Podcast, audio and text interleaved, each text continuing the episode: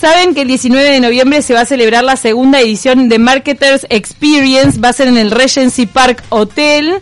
Y bueno, ya están abiertos los informes, las inscripciones en el 2903 4527 y tenemos a uno de los expositores con nosotros, a Ricardo Kaufman, que es experto en experiencia de clientes y de management. Buenos días, Ricardo, ¿cómo estás? Buenos días, muchas gracias por la invitación. Un Bueno. gusto estar acá. Contanos un poco a qué te dedicas para la gente que no, no está metida en este mundo digital.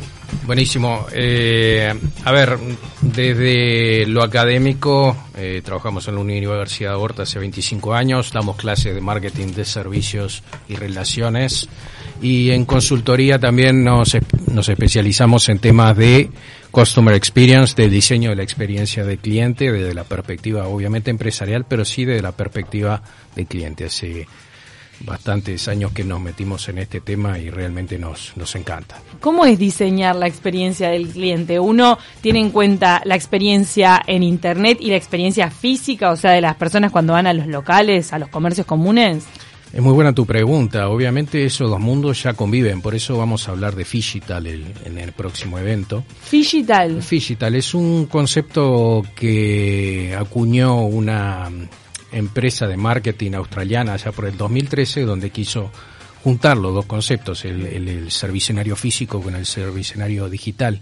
Y hoy estamos en un mundo donde en la jerga técnica se le habla omnichannel o omnicanal, donde interactúan constantemente tanto el mundo físico como el digital, y es el usuario, el cliente, el que define cómo lo usa, cuándo lo usa, y esta es la nueva era del cliente que a partir de 2010 nos ha puesto en este desafío de cómo servirlo mejor, darle la mejor experiencia en ese concepto de punta a punta, ¿no? O sea, la experiencia desde que el cliente concibe la necesidad, sale a buscar alternativas y hace todo el proceso de compra y hasta el final se hace, eh, usa el producto o el servicio. Para bajarlo a tierra puede ser esa situación en la que uno va, ve, toca el producto, eh, no sé, lo huele, sabe cómo luce, cómo es la textura, todo, pero no tiene que decidir la compra en ese momento y de repente posterga y decide esa compra eh, en la web, en el momento que tiene el dinero, que le queda práctico. Totalmente. Este, la gente le gusta experimentar, principalmente a las mujeres, todo lo que tiene que ver las ropas, pero en otros Probarte productos la también. ropa. Probarte También. la ropa, a ver cómo te queda. Ay, pero lo tecnológico de los hombres también. Sin duda, eh, sin duda, sin duda, sin duda, y hay, hay, hay muchas experiencias fascinantes al respecto. La idea es, por ejemplo, Sara lo hizo abriendo un local enorme allá en España, donde solo puedes probarte la ropa, tomar los códigos y después los tienes que pedir por internet y te los llevan a la casa. Mirá. Ahora, ¿trabajan también con eh, algún concepto que genere empatía por parte de las mujeres? De repente campañas que apunten a determinado aspecto que o la mujer o el hombre, el consumidor, el público objetivo pueda sentir este como, como propio. Sí, está muy bueno lo que me preguntás. De eso también vamos a hablar. Vamos a hablar de dos cosas. Una son las empresas que eh, tratan de no robarte la atención, o sea que te resuelven las cosas, eh, los pasos, las transacciones y demás, y otras que aprovechan tu atención para ofrecerte otras cosas. Obviamente los mundos digitales y la inteligencia y la información que tenemos hoy de cliente hace que podamos generar, eh, llamarte la atención, podamos lograr que quieras probarlo, podamos este, invitarte a que experimente determinada cosa. No solo lo piensen para temas de compras eh, habituales de productos. Esto también funciona para la atención al ciudadano, esto también funciona en salud, esto también funciona en educación. En todos lados vemos esa combinación de lo físico y lo digital y lo digital resolviéndole con esa inmediatez, profundidad y fácil acceso este, los vínculos con la empresa. Pero la tendencia va, por ejemplo, hacia lo natural, el cuidado del medio ambiente, o sea, como que hay toda una corriente que va hacia ahí, el mensaje tiene que ir por ese lado, ¿no? Sin duda, es la sustentabilidad. La generación Z, eh, por más que no hay que estereotiparla, este, es una generación muy sustentable que valora mucho el cuidado del medio ambiente, eh, que se manejen bien los recursos. Por ejemplo, ustedes saben que la ropa debe ser la segunda cosa más contaminante que tenemos hoy en el mundo, después del plástico, y las nuevas generaciones son muy conscientes de eso y se está trabajando en ese tema de sostenibilidad y sustentabilidad, y estos mecanismos también lo logran, ¿no? Una compra razonable, no comprar por comprar, y ese tema de conciencia también se puede manejar con este mundo digital. ¿Cuáles son los principales desaf- desafíos de la compra online en Uruguay, teniendo en cuenta que en países donde ya está súper desarrollado, donde por ejemplo Amazon es la empresa más grande, de las más grandes del mundo, que fue como pionera en esto y que lo instaló en Estados Unidos, Amazon se basa mucho y creo que su fuerte es el sistema de correo, el sistema de envío. O sea, te llega la- las cosas a la puerta de tu casa y estás asegurado de que te llega. Ahora en Uruguay, ¿cómo funciona el sistema de envío? Eh, teniendo en cuenta que no sé si se, si se depende del sistema público o no del correo y cuáles son los principales desafíos. Claro. Está muy bueno tu planteo sobre la base de que la experiencia es de punta a punta. O sea, hasta que no recibí el producto y no lo usé, todavía me genera ansiedades, este, demoras. Ay, yo Eh, me pregunto, ¿llega o no llega? Llego. No, no y sé. además te- hasta hay un tema, ¿sabes? De logística que en otros países te pueden dejar hasta el paquete en la puerta de tu casa. Y, que el vecino imposible. no te lo manotea. Eso, eso, bueno, así ¿Qué es. pasa con los vecinos? Es- esa es la experiencia. Miren esto, yo me compré esto, aunque no lo crean, estos son lentes. Lo compré por internet. Pero ¿cómo lentes? tengo que sacar una foto para red. Eso, es porque no se ve. eh, Estamos en el mundo radio. Esos lentes, Es una cosa chatita donde no entendemos cómo hay un lente adentro. 3 milímetros, imantado, va atrás del celular.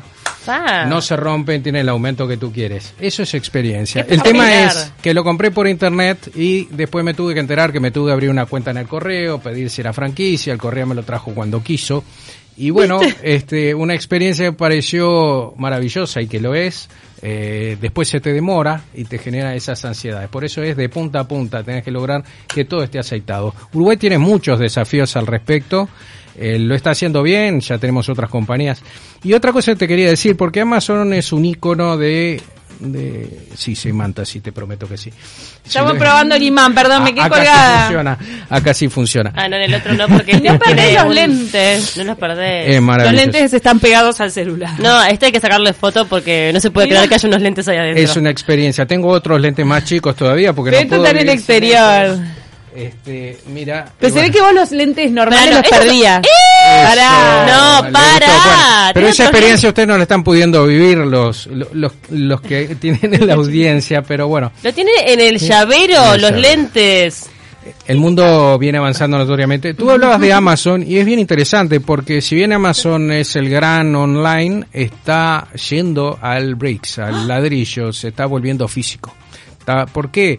Ha entendido que en el mundo físico la interacción personal sigue siendo valorada por muchísima gente y se la estaba perdiendo. Tenemos un mundo online que está absolutamente atosigado y es lo que en la jerga de marketing es un océano rojo, todos nos estamos peleando por lo mismo. Por tanto, están volviendo a lo físico y están logrando a partir de ahí quizás ventas adicionales, relacionarse con el cliente, la individualización y no se está perdiendo. A ver, en el proceso de compra de bienes, el 30% de las personas quiere terminar el proceso en un lugar físico. Quiere Es como, eso de, es como eso de que necesitas que te hable alguien del otro lado con un servicio, ¿no? Como Ah. que un poco se vuelve a lo mismo, más allá de la digitalización. Vamos a compartir en el evento también un montón de estadísticas muy recientes de una encuesta hecha por PricewaterhouseCoopers que plantea a nivel mundial que más del 75% de los encuestados es- quiere interactuar con humanos. No se Claro. trata de humanos o tecnología, sino tecnología con humanos. Quieren hablar con personas reales que entiendan su tema, que le resuelvan su Es que realmente se ha perdido mucho eso. Por ejemplo, entras a una tienda de estas este, multinacionales eh, y, y de repente, obvio, es muy- supermercado, está bueno porque nadie te molesta, pero a veces necesitas que alguien te asesore, te diga, ¿dónde está tal cosa? Tal ¿Dónde puedo cual. conseguir este talle, por favor? Sí. Eh, estoy buscando, no sé, Tal color. tal color. Estamos, estamos, vamos a compartir este, las últimas tecnologías que han salido en la feria de Alemania en este año al respecto, donde está radiofrecuencia como algo muy desarrollado, dispositivos pequeñitos, donde podés localizar toda la mercadería donde está, puedes manejar los stocks, es más fácil. Eh, todo el tema de la experiencia de cómo ajustar talles y demás con visores inteligentes, hay mucha cosa. Claro, pero son cosas que van a futuro, porque acá tenemos una población que no maneja ni las aplicaciones ni nada. O sea, Es cierto. hay una gran generación Es cierto. todavía. Bueno, tenemos un 88% que accede a Internet. Eso somos de No, los más eso grandes de sí, pero Latinoamérica. te hablo del uso de las compra por aplicaciones. ahí. No, no, estoy de acuerdo. Pero no solo de aplicaciones. En el lugar de compra ya se está mejorando la experiencia a partir de eso.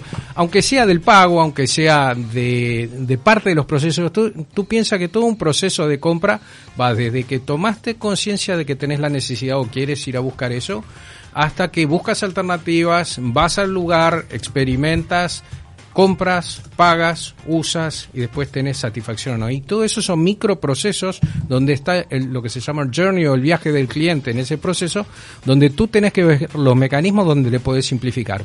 Un ejemplo chiquito. Santander ac- acaba de salir en un diario que te entrega la tarjeta en un locker en el disco. Ah, buenísimo. Entonces la pido con un clic y lo retiro donde vivo Ay, a o mí por me hicieron ir cercanía. hasta el banco para... Bueno, lo están cambiando. La gente Yo como no estoy nunca en ca- yo no estoy nunca en mi casa A mí, y a me mí me la comí el cajero y tuve que ir hasta el banco a No buscar. está que bueno. estaba distraída. Que no sabías esto del locker. Bueno, esto es una cosa recién A veces falta difusión de las prestaciones digitales que tienen los servicios, ¿o no? También. Muchas veces uno va y hace y todo que eran inútiles. Que te podrían simplificar. Sí. Por ejemplo, en gestiones bancarias, ya que pusimos el ejemplo, el 90% de las cosas que hacemos es eh, sistematizable, sustituible, es eh, absolutamente repetitivo y entonces eh, todo eso tenemos que simplificárselo al En los, cliente. los prestadores de salud todavía sigue siendo un tema. Por ejemplo, este, es, a por lo menos yo como usuaria lo noto. A mí me resulta mucho más fácil llamar, aunque esté a veces 5 o 10 minutos esperando, porque puedo charlar, ver el horario, de- intercambiar con la persona y elegir lo que me conviene. Cuando mando un mail, me dan una fecha específica, no me dan opciones, no tengo posibilidad, tengo que volver a reenviarlo. Tengo, eh, es un ida y vuelta que es un desgaste también. Por eso cada uno hace su viaje y cada empresa o cada sector o cada m- mercado tiene sus peculiaridades. Cuando hablamos de salud, no es lo mismo cuando busco entretenimiento. Si tengo que comprar una entrada para ver el próximo espectáculo de los muchachos, esto no sé cuánto, cinco, y bueno, ahí... Este, bueno, hago la hago la, la, la gestión por UTS, la vía que sea, y lo compro y no tengo problemas de tiempo y demás. Ahora, cuando hablamos del tema de salud, quiero resolver, me interesa, si es para mí o para un familiar, para mi hijo. lo que quiero es alguien que eh, se ponga mis zapatos y se ponga mi lugar y Ah, me resuelva la situación. Necesito, claro, charlarlo Total. con una persona y que me, me busque la mejor solución. Nos están llegando mensajes. Mira, dice Lorelei de Solimar, tengo esos lentes, me los regalaron en Madrid cuando perdí los míos clásicos en alguna parte del recorrido. Me cambió la vida, no los pierdo jamás. Están en mi celular. ¿Para cuándo la importación acá de los lentes aplastados? De eso se trata. Bueno, no le vamos a poder sacar el negocio a ellos. Lo que sí tenemos que mejorar la logística para que llegue a Uruguay lo antes posible y lo tengas distribuido y conocer todo el mecanismo y todos los requerimientos. Mira, Ricardo, de esta campaña electoral, ¿quiénes están seduciendo más clientes con necesidades o demanda? Solo por esta vez, entiéndase clientes por votantes. ¿Esto que en función de del comportamiento online? Claro, po- ¿podés eh, trasladar tu conocimiento a una campaña política o es harina de otro costal? Eh, Yo no me metería en el tema porque sería un atrevido, pero sí entiendo que todos los medios digitales y físicos hoy conviven en el viaje absoluto de cómo se comunica y experimenta la gente. Y la gente constantemente está experimentando desde las redes sociales, desde lo que encuentra en Internet y demás, desde la publicidad y los medios tradicionales, y a partir de ahí es que hay que gestionar todo esos, ese concepto de intersección entre lo físico y lo digital. ¿Cuánto influyen los, los influencers, va- valga la redundancia, al momento de- del consumidor elegir un producto? Como dice la canción de los muchachos de Jarabe de Palo, depende. Ah, Depende de qué tipo de producto estemos hablando, de- depende de qué servicios, de qué generación. Hay gente que se deja eh, influenciar y que no. Hay números. Eso marca también el perfil del influencer, ¿no? O Sí. sea, de repente... ¿A quién le querés llegar? ¿A Sí. quién le- Claro, querés llegar, ahí sí. elegís a alguien que sea referente para ese nicho de mercado. Pero a la hora de la compra concreta, ¿cuánto importa que una persona que sea referente esté usando ese producto? En números este, habría que analizar cada caso. De hecho, eh, la gente termina decidiendo por sí mismo. L- Las nuevas generaciones son bastante más independientes de lo que pensamos, buscan información por todos lados, pero al final deciden ellos.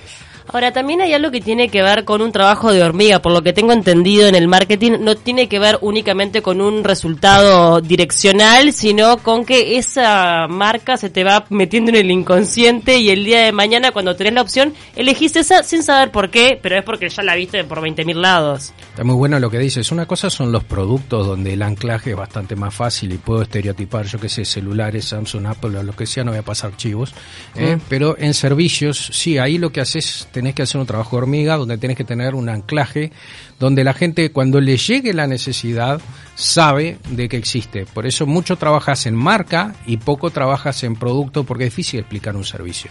Claro. Entonces tenés que posicionar la marca y ahí te elige. También nos llega otro oyente, las vendedoras no te dan pelota a veces en las tiendas. Es verdad, es otra cosa justa. Es verdad, es verdad. Es una definición cultural de las organizaciones. Hay una empresa de las más grandes del mundo en ropa que entiende que tiene que ser autoservicio asistido, donde la asistencia es mínima. Entiendo. Sí, y, y bueno, Es mínima, pero te. Tan, mínima que a veces te maltratan. Claro, y Totalmente. a veces, por favor, Pareciera que te evitaran. Detalles. ¿En serio? Tan Y- mínima que a No, veces te maltratan. No. En a mí en el único país que me pasó eso fue acá, en Uruguay, Mm. que, que de verdad es como si estuvieras pidiendo un favor porque querés comprar algo. Sí, te, no. están, te están haciendo un Y favor. tenés que estar persiguiéndola por todos lados para que te consiga un Pará. talle de alguna ¿No cosa. te pasa que te dicen, ¿para qué me voy a fijar? Y vos decís, ¿volverá? No, no vuelvo Sí, sí, nunca. la y no vuelvo. incertidumbre. Ay, yo creo que vuelven. Vuelven, vuelven, pero porque ahora lo pueden buscar, ahora con el RFID, radiofrecuencia y demás, tienen etiquetas que lo ayudan, pero no siempre. No puedes, en realidad nos tenemos que ir, pero están todos invitadísimos a Marketers Experience, que es en el Regency Park Hotel el 19 de noviembre. Marketersx.com.uy va a haber esta y otras charlas.